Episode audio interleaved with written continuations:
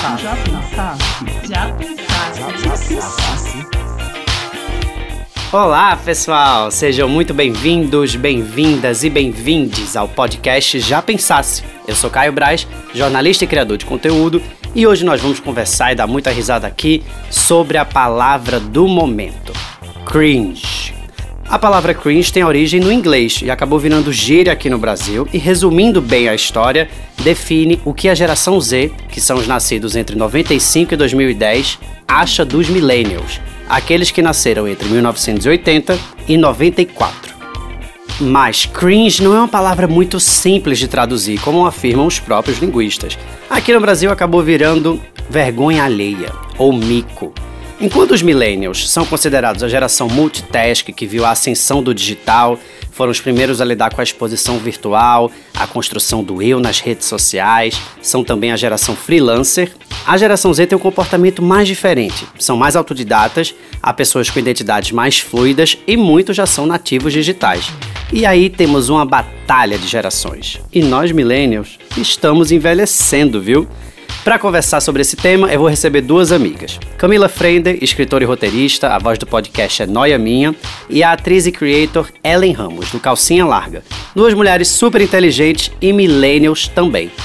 E é muito doido quando você vê é, séries antigas que você gostava e você entende como seu olhar mudou, graças a Deus. Esses dias eu fui ver Seinfeld e tinha umas piadas que eu ficava, oh my god, como é que isso passou? E fui ver Sex and the City e também fiquei, meu Deus do céu. Não, meu, todos meus amigos negros, assim, odeiam Friends, falam assim, sério, pelo amor de Deus. Aí todo mundo cita Everybody Hates Chris, da mesma época, tipo, mil vezes melhor, o Prince. A nossa geração, ela é a geração que gosta de falar que é workaholic. Por muito tempo a gente normalizou é, é, trabalhos absurdos com remuneração péssima, mas aí, como você mostra que você deu a volta por cima disso? Você fez uma torrada com abacate. É aí. A gente viveu uma geração também da galera que fez ProUni. A gente viu os, os filhos das empregadas domésticas entrando pra faculdade, todas essas coisas aí do nosso antigo governo, que agora, realmente, quem é geração Z, tá fudido, tá fudido. Olá Camila, olá Hel, sejam muito bem-vindas ao Já Pensasse. Já é a segunda vez, Camila, aqui no Já Pensasse. Ainda é a estreia de Hel aqui, mas a gente já está tentando marcar essa gravação há muito tempo, eu pensei em vocês na mesma hora que eu vi esse assunto, gente. Porque só se fala em outra coisa. Será que a gente é cringe? Será que a gente tem vergonha de ser cringe? Será que a gente tem orgulho de ser cringe? Bom, eu tenho 34 anos, eu sou 100% cringe, porque quando eu li aquela lista que viralizou nas redes sociais, que tinha uma série de hábitos que agora são condenados que são praticados pela geração Y, mas que aparentemente são super condenados pela geração Z, eu praticamente falei sim a todas as respostas. Será que a gente vai agora ter um duelo de gerações? Será que finalmente chegou a época da gente sofrer exatamente o que a gente fez com a geração anterior, de achar a galera meio cafona, a galera que não sabia mexer nas redes sociais, a galera que não tinha os mesmos hábitos de consumo da gente, os mesmos comportamentos? Acho que esse maremoto está começando a bater nos millennials, na geração Y, essa geração que se vangloriou tanto por ser muito dinâmica, por ser multitask, por ser ansiosa. E agora a gente está ouvindo o outro lado da história. Vocês viram essa lista? Como é que vocês reagiram ao movimento cringe, à consciência cringe? Obrigada pelo convite, eu amei voltar. Quero voltar de novo. Já peço para voltar mais uma vez. E amo gravar com a Relzinha, porque já é uma coisa que a gente faz semanalmente, né, amiga? Oi, gente. Obrigada, Caio, pelo convite. Se não me convidasse, eu já ia começar a ficar chateada, já que eu sou dessas. Eu li a lista. E daí eu, eu comecei a. Primeiro que eu achei o nome muito engraçado, porque eu não sabia pronunciar. Mas não foi uma coisa é, que me pegou e eu fiquei meio tipo, o que, que é esse nome? Não sei o quê. Eu achei uma coisa meio boba, assim, sabe? Você criar um nome. Eu, eu posso virar e falar assim, ah, então para mim a geração Z é straplings, sabe? Criar um termo e ficar falando e fazer o termo pegar, tipo. Aí eu fui ler o que é e eu achei muito engraçado, porque eu achei coisas equilibradas para mim da lista. E se a gente vai falar de Millennium, eu tô ali quase que eu transcendi, né, os Millenniums, porque, se não me engano, é nascidos dos anos 80. 80, né? Começa de 80, não sei que faixa. Eu sou de 81, entendeu? Então eu entro por um ano. Eu sou o resto, assim, sabe? Um, um, quase que eu não sou mais, assim. Então várias coisas eu não tenho. Tipo, fã de Friends. Eu não sou, já até falei isso num Noia que causou uma super polêmica, porque os fãs de Friends são muito fãs, né?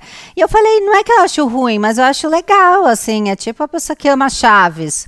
Ah, Chaves é legal, sabe? Então, assim, coisas, é, pagar boleto. Cara, a gente fala porque a gente paga, né? Se fosse só falar, tava bom, né? O problema é ter que falar e pagar, né? É completamente sensato pagar boleto. Agora, Friends é, é legal falar, porque Friends eu acho que é uma série Bom, gente, primeiro assim, existe uma ali, para quem, tá, quem tá chegando nessa conversa no meio do nada e não sabe o que aconteceu, viralizou uma lista enorme de hábitos que são muito comuns de pessoas de 30 a 40 anos e talvez 26, 27, 28, a gente não consegue traçar exatamente qual é essa fronteira. E são hábitos que aparentemente são condenados pelas pessoas mais jovens. Essa lista tem mais ou menos aí uns 15 a 20. Aqui a gente vai bater tópico por tópico, porque esse podcast é pra gente ver, o, pra gente fazer o nosso teste e ver o quanto a gente é cringe. Número 1. Um, beber café. Isso é cringe, isso é cafona. Não, é ridículo você achar que beber café é cafona. É muito ridículo. Eu acho que não é só beber, é postar café e achar que café é um símbolo de status porque tem a logo do Starbucks. Entendeu? Eu acho que não. Eu acho que eu não vi isso. Eu acho que é falar assim de gourmetizar o café, que é uma coisa que eu faço, por exemplo. Gosto de comprar um café melhor hoje em dia, um grão assim, assim assado.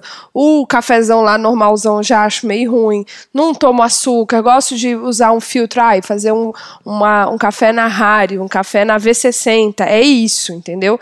Não é sobre Starbucks, mas é sobre você ter um lance com café, uma paixão, a fazer um cold brew. Uma cultura de barista. Exatamente. É isso, entendeu? Eu não vivo sem café.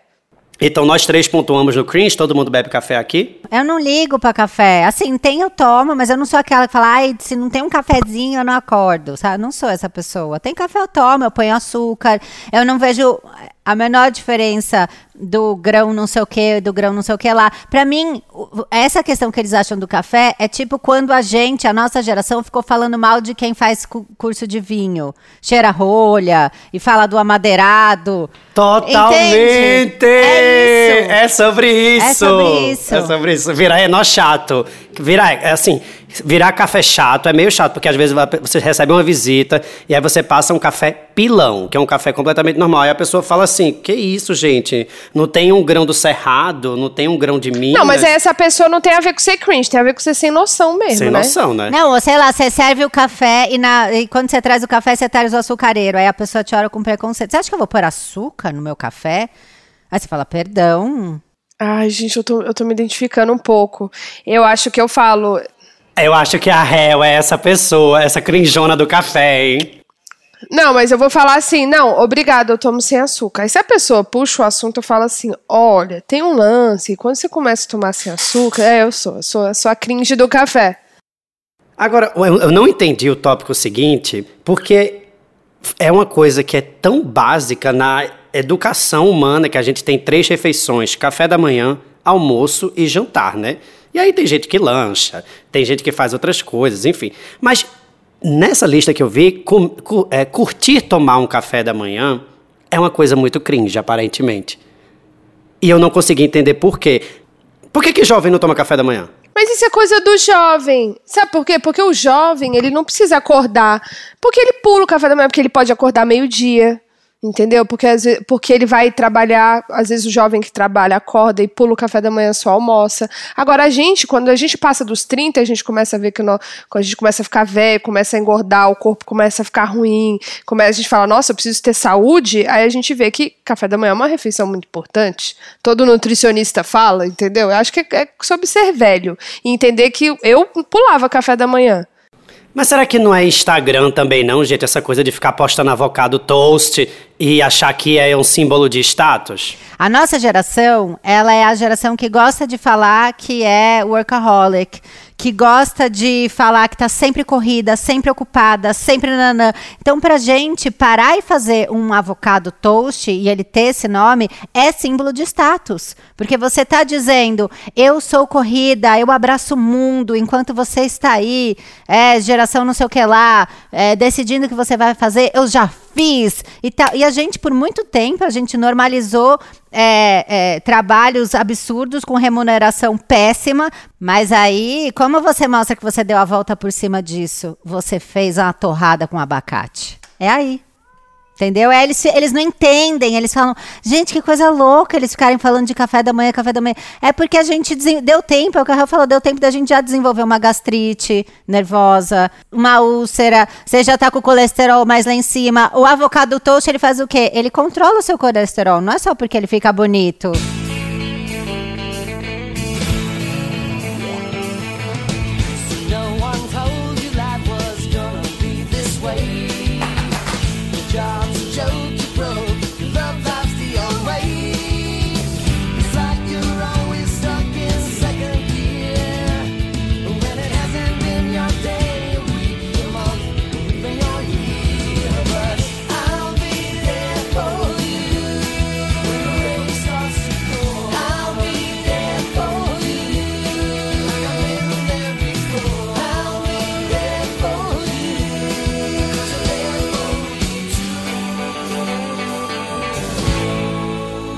Sabe uma coisa que é muito interessante disso que você está falando sobre essa essa categoria workaholic que a gente se meteu e agora está todo mundo com problema de saúde mental. Eu li uma matéria no UOL de um jovem, acredito que ele seja muito jovem para poder ter escrito dentro dessa perspectiva, desse lugar de fala de um cara que não é cringe, chama-se Lucas Alves.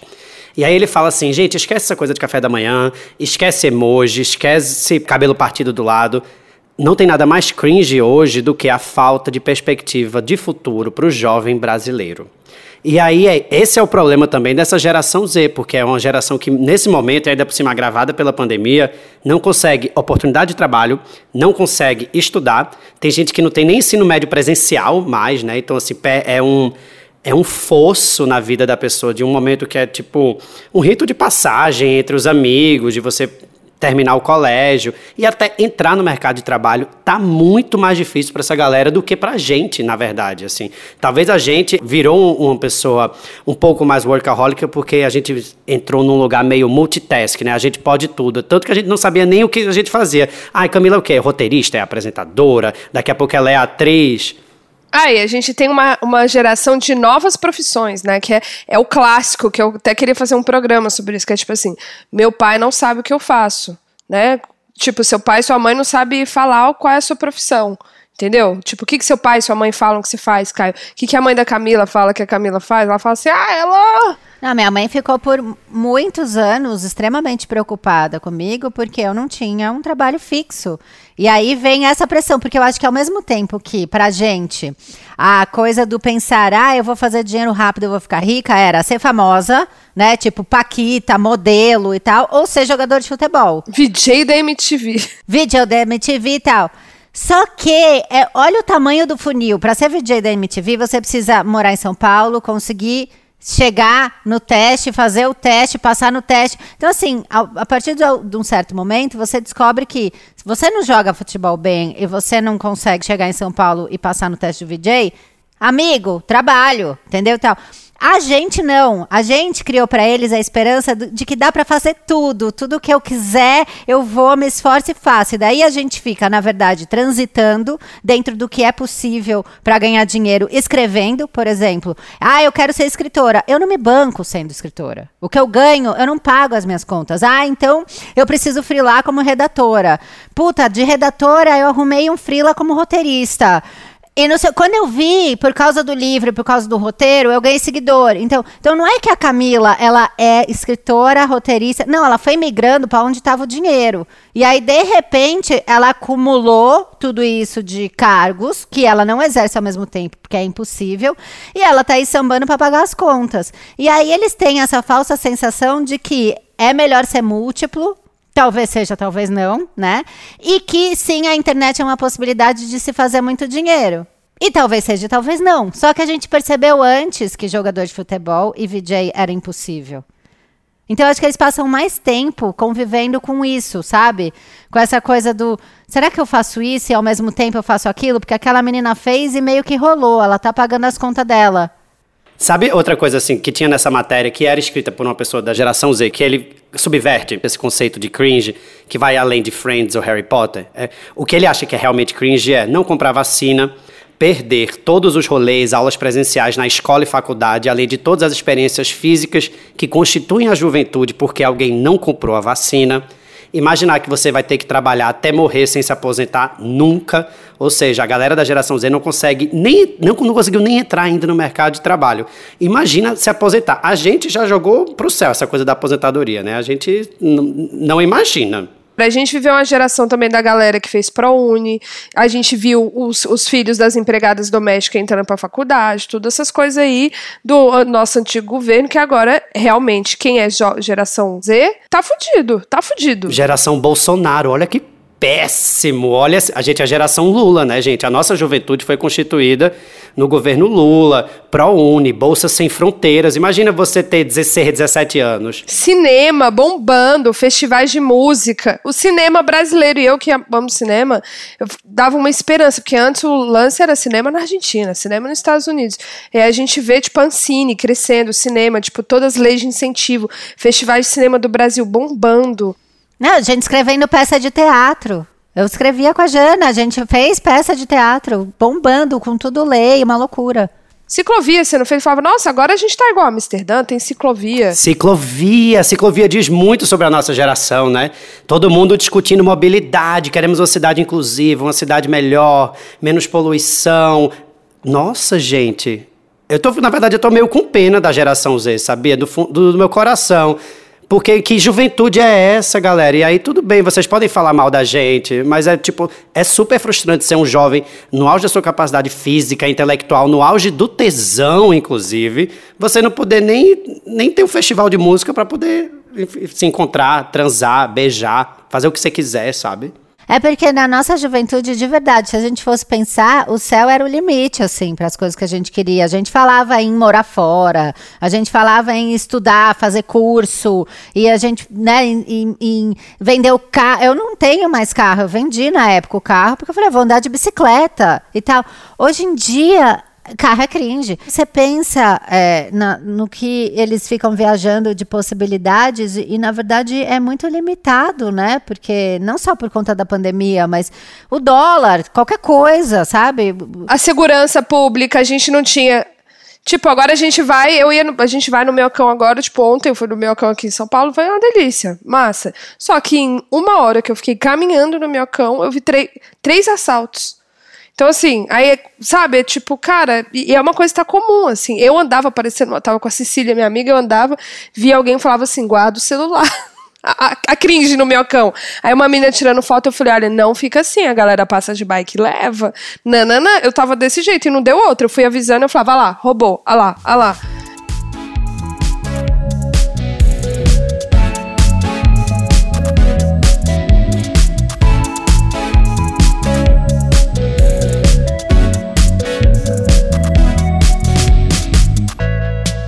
Porque Harry Potter virou cringe. Harry Potter é, assim, é uma grande formação filosófica de um jovem millennial, tá? Eu li Harry Potter.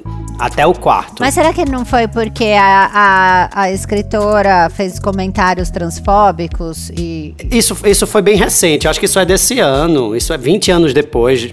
20 anos depois, né? Não, eu acho que é cringe porque é uma coisa que essa galera não quis ler. A galera mais jovem não quis ler Harry Potter, não entrou nesse universo lúdico de brincar de bruxaria. E é antigo, né? Tipo, você vai pegar o primeiro filme de Harry Potter, é totalmente desatualizado, antigo. Mas para mim não pega, porque eu já era velha. Entendeu? Como eu tenho 39, quando lançou Harry Potter, eu já tava transando, entendeu? Já não tava querendo ler Harry Potter, já tava fumando maconha transando. Então já tava em outra. Agora, a minha enteada que tem 10, ela ama Harry Potter. Então eu voltei a ter contato com o filme, com os livros e tal, por conta da Luísa. Então, é, esse é o meu grau de velhice. Gente, Star Wars é cringe, né? Total. Star Wars eu acho que é pré-agente ainda. Star Wars, Star Wars é uma coisa meio de quem é dos anos 70, comecinho de 80, assim, Star Wars é uma coisa... Porque era... é, é, é, é uma ficção científica, né? Que era aquela época quando a gente achava que as máquinas iam dominar o mundo. Só que as máquinas dominam o mundo, só que dominam de um jeito diferente do que a gente achava. Não é um Megazord que domina o mundo. É o celular que domina a vida da gente, são os algoritmos.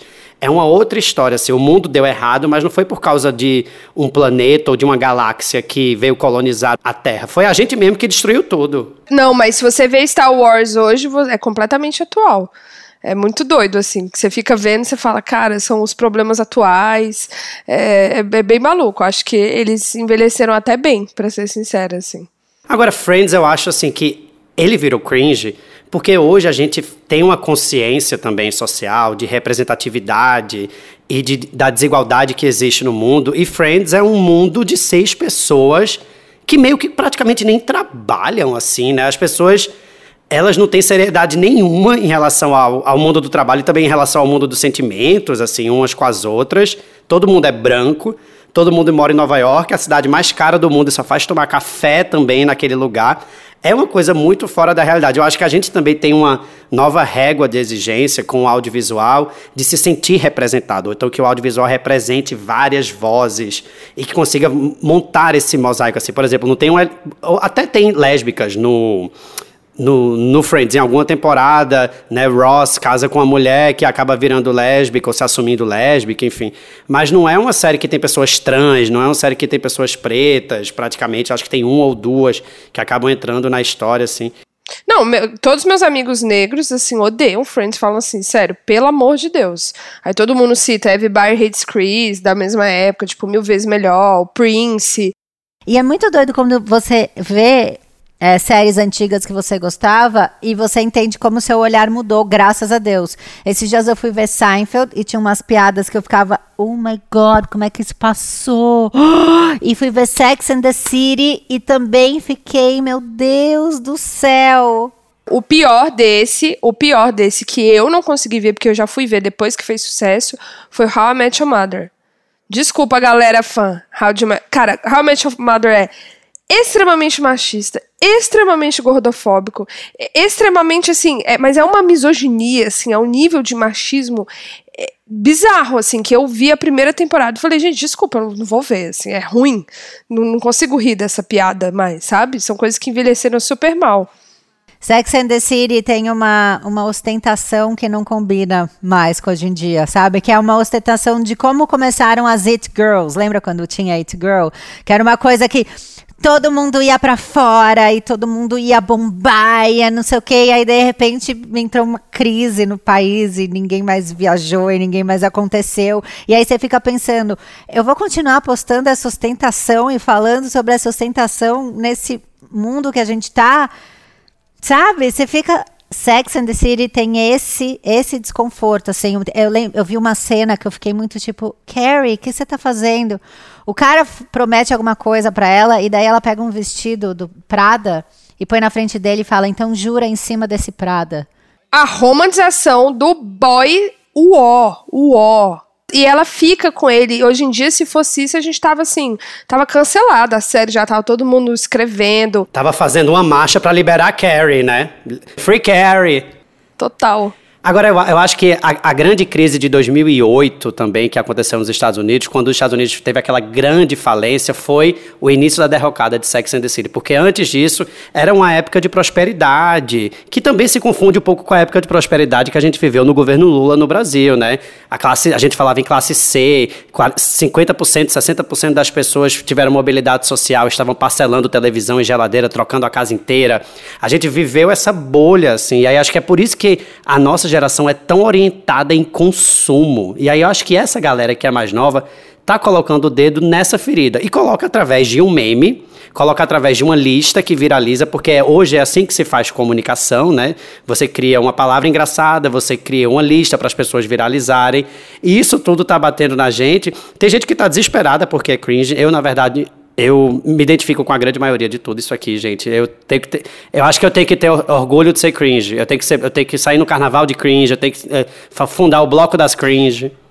Cara, eu tô num ponto que me chamarem de cringe é me chamarem de jovem. Que eu vou fazer 40 anos. Então a pessoa que tá falando que eu, tô, que eu sou cringe, eu falo, obrigada, você tá me chamando de jovem.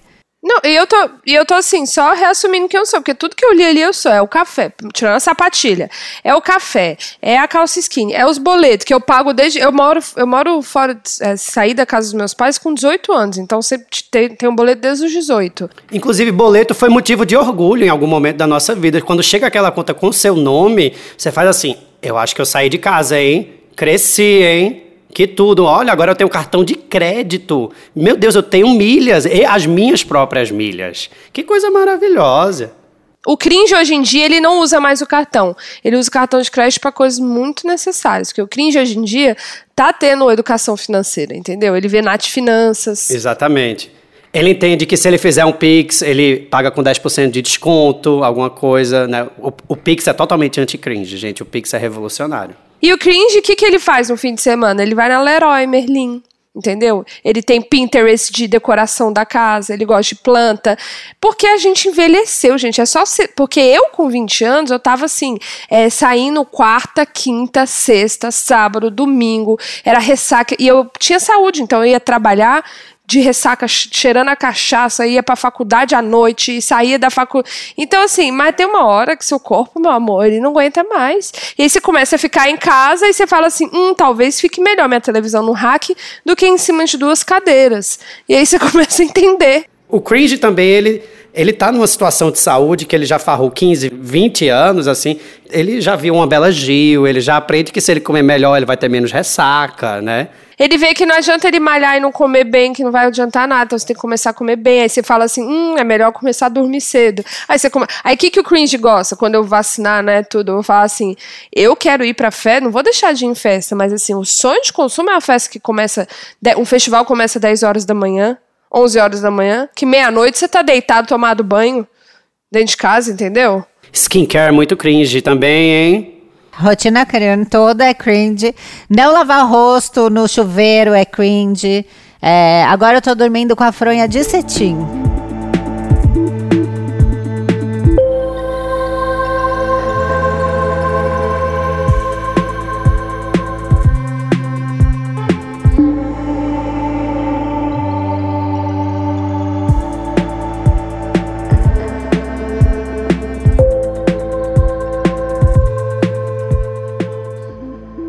Agora, o que, que a geração Z faz que a gente não faz, que não tem nada a ver com a gente? O que é o anti-cringe? A geração Z dorme muito mais que a gente. Sabe, sabe, o que eu, sabe o que eu amo das bichas de 19 anos, por exemplo? Que é, por exemplo, na, quando eu saí do armário, era uma grandiosíssima questão você sair do armário, você assumir sua identidade e tal. Hoje em dia, quando você já sai do armário, você já sai de calcinha. As bichas de 19 anos usam calcinha com uma liberdade incrível. Isso é totalmente anti-cringe. O, o mundo ainda tem, tipo, as pessoas LGBTs, as bichas de 30 e poucos anos, tem umas que são mais modernas, mas muitas delas são extremamente conservadoras ainda. Eu acho que ser anti-cringe é já ser viado, já sair do armário de calcinha. Eu acho isso incrível, assim. Por exemplo. Eu acho a, a, a sexualidade está muito mais fluida no sentido. Antes a gente era assim, ah, a pessoa é gay, lésbica, os bissexuais eram completamente julgados, falava até parece, com certeza isso é mais uma coisa. E hoje em dia você fala um negócio desse, não pode de jeito nenhum. Hoje em dia as pessoas são completamente fluidas, pansexuais, a, a, o gênero virou uma coisa muito mais fluida, não binárias, então assim, isso é uma coisa que eu acho super bonita, assim, por exemplo, uma coisa que o Caê não sabe, Caê é meu filho, gente, sete anos, Caê não sabe o que é gay e lésbica, ele não sabe, ele sabe que as pessoas namoram, que são casadas, que, ele, que a tia Marcela e a tia Melanie são casadas, o tio Rafu e o, o Vitor são casados, mas ele, um dia eu sei que ele vai chegar para mim e falar o que é gay, porque ele vai escutar. Mas ele não, ele não teve que ter um termo para isso, entendeu? Isso é muito legal. E eu vejo que a geração agora com 18, né, 17, 19 anos, isso também é, é, é muito diferente do que a gente viveu, né? Os próprios tios da gente não falavam, né? Era o amigo do tio Paulinho. Ninguém chegava e, e, e, falava com franqueza, assim, falava, poxa, gente. Eu venho de uma família que, como meu pai já era meio das artes, já, sabe, já era uma coisa mais livre e tal, é, eu, eu, cresci sabendo que a minha tia, minha tia avó era casada com uma mulher, sabe? Eu, tinha isso, era absolutamente esclarecido. Mas teve uma coisa muito doida da minha geração, que eu, que eu acho que vocês vão lembrar, que uma época era modinha a menina beijar a menina. Mas não porque ela era bi, porque era uma coisa, tipo um rito de passagem, assim, você ter que ficar com uma amiga e dizer que você beijou uma amiga e tal. Daí depois eu fui realizar a consequência disso, porque a gente, sei lá, encontrava uma menina que estava afim da gente e era meio, ah, então vou ficar pro fulano ver e tal. Só que na verdade você só estava machucando os sentimentos de uma menina que é gay e achou que você estava afim dela e você estava dando um beijo nela porque era a onda do momento, sabe? Então depois que eu fui entender que a gente estava fazendo isso na época, sabe? E hoje em dia não tem isso, não é moda, você, né? A gente não tinha muito essa consciência do bi e tal. Ah, mas, mas espera, você é bi, tá, mas você gosta mais de homem ou de mulher? Não, então você não entendeu. Eu sou bi. Uma coisa também que eu acho muito legal, assim, eu conheço alguns adolescentes, por exemplo, eu conheço um adolescente de 14 anos e ele é absolutamente politizado. O sonho dele é ser um jovem líder, é ser uma pessoa que vai trabalhar na ONU. Isso é muito legal. Eu acho que isso era uma perspectiva que não estava aberta para a gente. Eu lembro até hoje da sensação que eu tive com uma amiga minha, eu, tenho, eu tinha uns 16 anos, e ela falou assim: ah, não sei o que, não sei o que, esquerda. E aí eu ficava assim, cara, o que, que é esse lance de esquerda e direita? Apesar que, tipo, a minha, minha mãe era completamente lulista e tal, é, era de esquerda, mas eu não sabia a diferença. E ninguém me ensinou isso na escola. Eu fui aprender isso na faculdade de jornalismo, porque eu tive que fazer jornalismo político, porque eu comecei a ver que, enfim, você começa a entrar em pautas que tem mais a ver com alguma coisa que é um lado, que era a esquerda, mas assim, eu não tive educação política nenhuma. Eu não tinha leitura, não tinha, isso não passava em filme, não tinha série sobre isso. Hoje em dia tem muito, assim, é o que você falou. Seu amigo de 14 anos, ele entende muito de política. Eu vejo pelos meus primos também. São pessoas completamente politizadas. É, é, a Luísa estava fazendo a lição aqui esses dias e eu fiquei ouvindo, porque aula online, né? A gente fica escutando o tempo inteiro. E aí eu vi ela, ela, ela veio no quarto e fala, poder legislativo, eles fazem as leis, né? Então, e eu olhei assim, falei, gente, que legal, porque eu não lembro de ter tido isso. E ela tem tudo, assim, de política. E ela é essa criança que quer saber o que está acontecendo, ela tá por dentro do, sabe?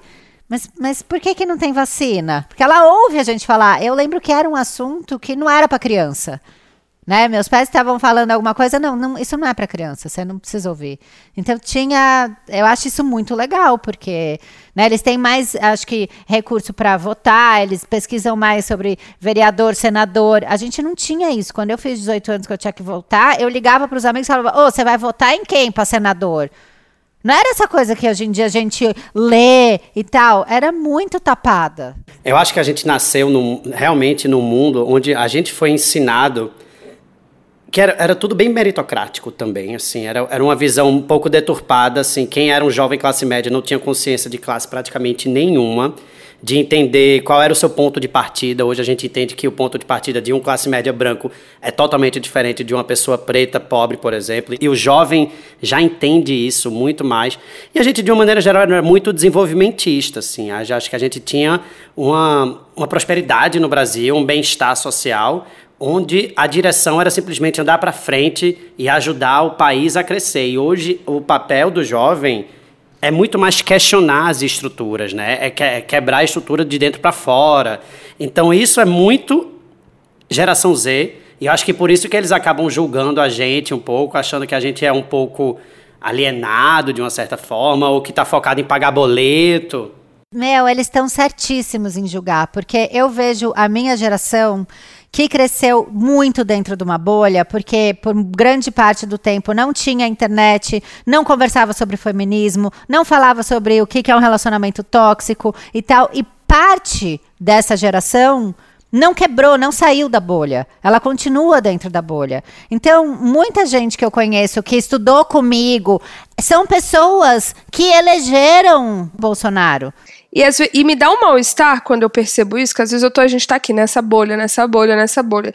E aí eu dou um passinho pro lado e vejo. E não é nem uma pessoa bolsonarista e que é, fez campanha pro Bolsonaro. Não, mas é uma pessoa que agora, com o que está acontecendo agora no Brasil, com todo o problema de vacinação, com tudo que a gente está vivendo, a pessoa continua assim, hum, tal, é meio Juliana Paz, sabe? Melhor não falar sobre isso. É, isso eu falo assim, cara, a gente, a gente deu errado. Até saiu um tweet outro dia que eu morri de rir, que alguém falou alguma coisa e o, o Collor comentou. Aí todo mundo falou assim: nossa, Collor, como foi bom para você ter um presidente que pior que você, né? Você ficou até bem na fita agora. Porque a minha referência era o Collor, a época Collor, de ruim. Agora a gente tem uma referência, assim, completamente atualizada, né? E eu acho que tem, é, é essa questão que é muito importante, porque a, a nossa referência do ruim do Collor é simplesmente ou principalmente porque ele enfiou a mão no dinheiro de todo mundo, né? Ele confiscou os bens, confiscou a poupança, então a gente só pensava em dinheiro.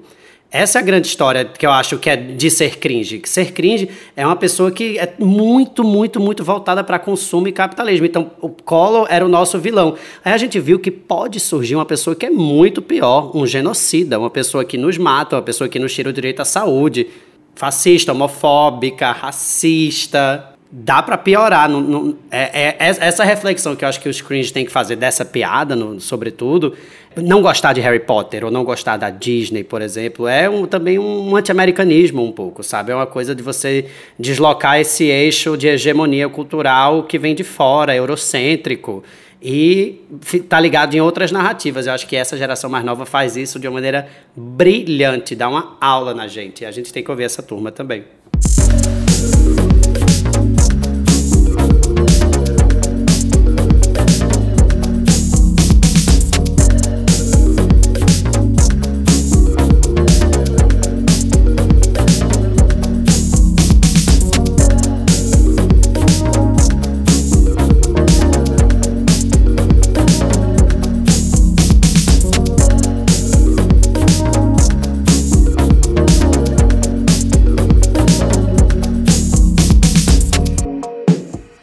Coisa que eu acho que, pra gente começar a encerrar aqui, é que a gente realmente tá ficando mais velho. Essa é a realidade. E também a gente tem que saber envelhecer, apesar de a gente ter entre 30 e 40 anos aqui nessa, nessa conversa, com algum tipo de dignidade também. Não pode ficar é, o tempo inteiro querendo emular um, a nova tendência, porque as pessoas de 19 anos estão usando e você acha que você tem que usar também. Não, gata, tipo, nem tudo é para você, sabe? Essa, é, não virar Peter Pan que eu acho que é cringe pra caralho você querer ser Peter Pan. Pelo contrário, vai, vai no teu estilo, vai nas. É, esgota as tuas referências, vai em busca de outras coisas, aproveita para usar sua voz para falar de outras coisas, assim, sabe? Esse negócio de ter modinha e ter. Ah, agora é a fase do tal. Isso também é muito a nossa época, né? Eu acho que hoje em dia eles têm mais vários estilos dentro de um só. Eu vejo foto, eu e as minhas amigas Cara, assim, todo mundo com a mesma calça, todo mundo com o mesmo tênis, todo mundo com o corte de cabelo. Hoje em dia eu acho que eles fogem um pouco disso, sabe? Eles, uma tá raspada, a outra tem até a bunda, a outra tá com uma faixa azul no cabelo, sabe? Cada um é mais livre. A gente tinha a franjinha McDonald's, todo mundo igual. Eu usava cinto de taxinha e aquele Adidas três listras, three stripes, assim, branco com a lista preta. Ai, você lembra do Adidas da maconha? Ai, era tudo. Meu cachorro comeu. Eu fiquei indignado. Cris Jonas, amei, amei falar com vocês. Amei me, me sentir contemplado, representado na nossa cultura cringe, esse resgate afetivo. Falar afetivo também é muito cringe. Amigo, adorei. Tomara que a gente se encontre um festival vacinados, bem cringe, sabe? Do jeito que a gente sempre gostou. A Camila não vou encontrar um festival, eu sei, mas, mas a gente almoça. A gente almoça junta. A gente é do almoço. Um beijo, meus bens. Até mais. Beijo. Valeu, gente. Beijo.